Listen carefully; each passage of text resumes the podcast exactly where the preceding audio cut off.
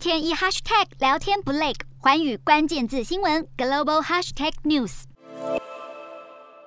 在欢呼声当中，大家不停拥抱彼此，甚至落下感动的泪水。会如此开心，就是因为哥伦比亚宪法法庭以五比四表决通过，怀孕二十四周内堕胎案例将全面除罪化。哥伦比亚宪法法庭也呼吁各国议会和政府必须尽快立法，保障怀孕妇女的权利，也必须确保提供家庭计划、终止怀孕照护等全部配套措施。而这项表决被支持女性身体自主权的倡议团体形容是历史性的胜利，也被视为继墨西哥、阿根廷在下一城的女性权益进程。根据了解，这项立法将是南美洲人权的一大里程碑，因为这个区域的天主教国家对堕胎、未婚生子等现象都抱持非常保守的价值观，因此哥伦比亚总统大肆抨击堕胎合法化。而同为拉丁美洲天主教国家的萨尔瓦多，就是抱持同样想法，长期以来都是实施严苛的反堕胎法。有些妇女尽管是流产，还是有可能被怀疑是堕胎而被逮捕判刑。近期就有四名萨尔瓦多妇女因为流产被指控加重谋杀罪而被判刑三十年。